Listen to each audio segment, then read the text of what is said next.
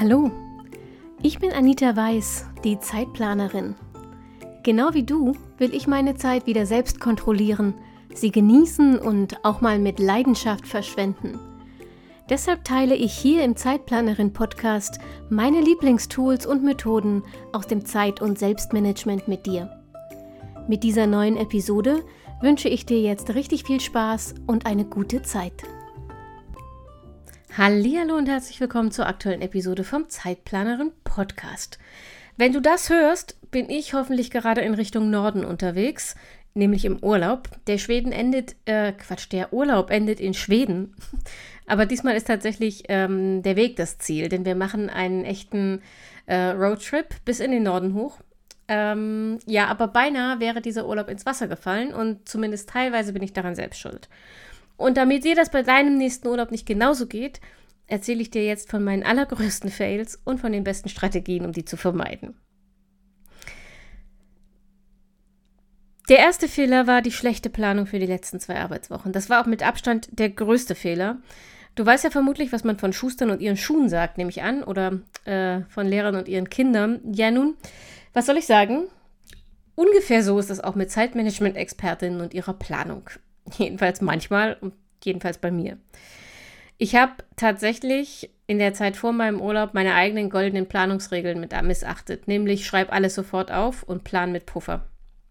Und das hat mich tatsächlich in den letzten beiden Arbeitswochen vor dem Urlaub gekillt. An der Arbeit war unfassbar viel los und alles musste möglichst gleich erledigt werden, weil ich ja wusste, dass ich dann erstmal für drei Wochen weg bin. Also fast drei Wochen. Und gleichzeitig wollte ich aber auch noch Podcasts vorbereiten. Wir wollten die Wohnung geputzt und aufgeräumt verlassen und ich musste noch eine Million Kleinigkeiten ähm, für den Urlaub organisieren. Und das alles wusste ich, aber ich habe es mir nicht bewusst gemacht. Und so ist mir letztlich meine Zeitblindheit in die Quere gekommen. Und aus, dafür ist ja noch Zeit, ist gefühlt innerhalb einer Nanosekunde,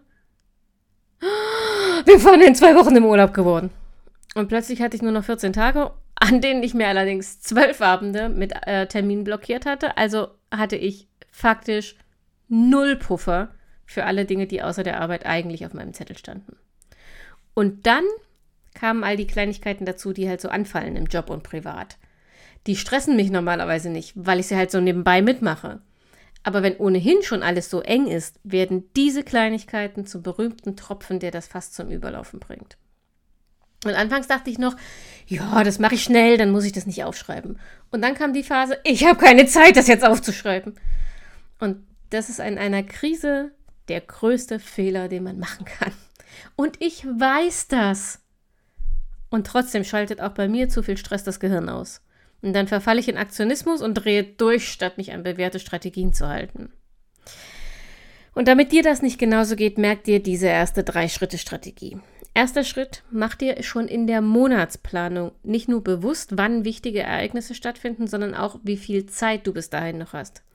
Das klingt banane, aber wenn du ein so schlechtes Zeitgefühl hast wie ich, ist das wichtig, damit du überhaupt Puffer einplanen kannst.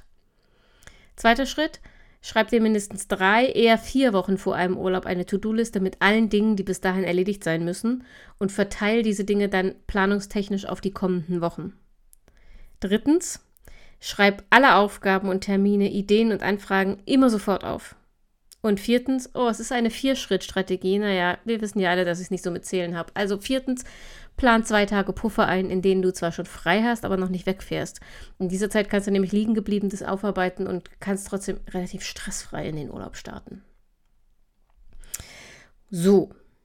Dann gibt es aber auch so Dinge, die man nicht beeinflussen kann.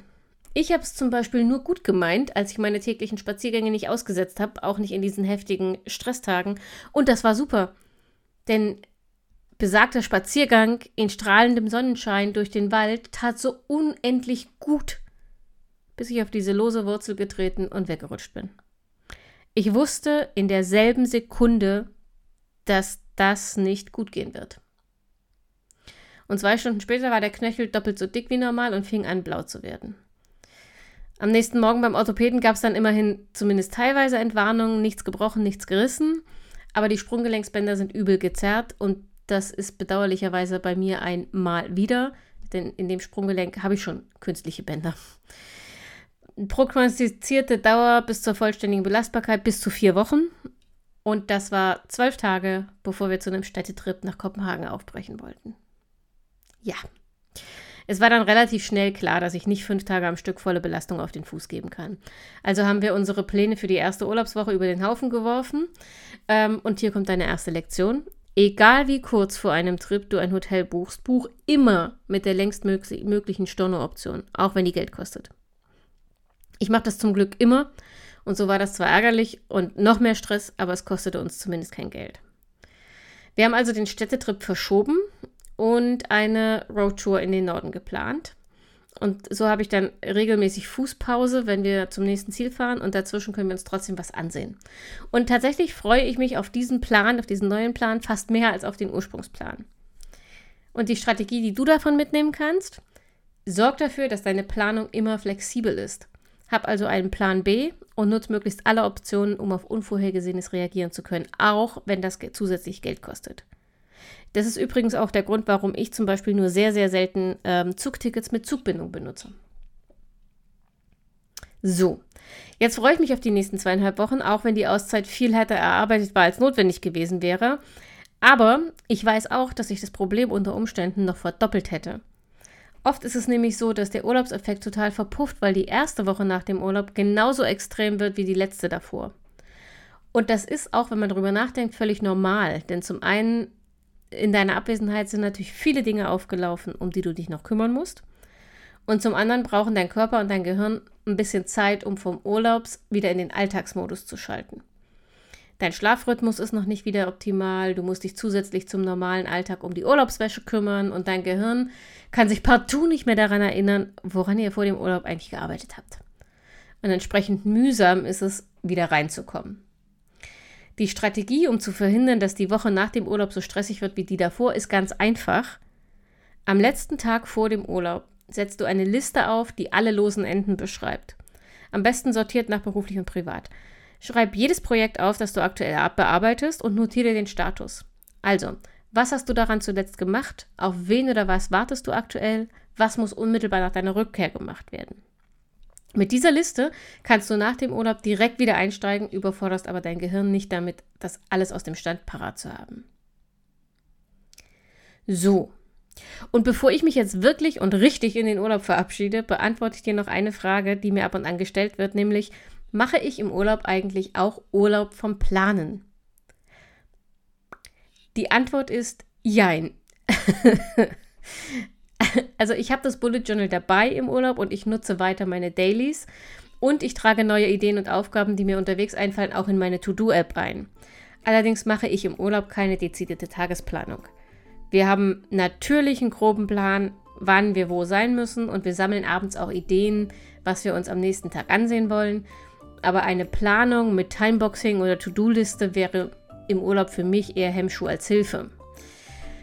Ähm, ich muss dich aber davor warnen, gar nicht zu planen. Wenn du alle deine Routinen rund um die Selbstorganisation im Urlaub fallen lässt, ist die Gefahr extrem groß, hinterher im Chaos zu versinken. Deshalb rate ich dir, bleib dabei, alle neuen Dinge möglichst sofort aufzuschreiben und das Sortieren, Priorisieren und Terminieren, das kannst du ja dann einfach nach dem Urlaub machen. Aber erfassen solltest du sowas eben auch in den Ferien, damit es dir danach nicht über den Kopf wächst. So, und jetzt wünsche ich mir und dir, falls du auch in den Urlaub fährst, schöne Ferien. Äh, Im Podcast gibt es weiter jeden Montag eine neue Folge. Also wir hören uns nächste Woche wieder, wenn du magst, aber auf allen kan anderen Kanälen mh, mm, werde ich mir eine Auszeit gönnen. Da hören und sehen wir uns erst im Juni wieder. Ich wünsche dir, bis wir uns nächste Woche hören, hoffentlich. Ähm, ansonsten bis Juni eine schöne Zeit. Bleib gesund, pass auf dich auf und denk immer daran, deine Zeit ist genauso wichtig wie die der anderen.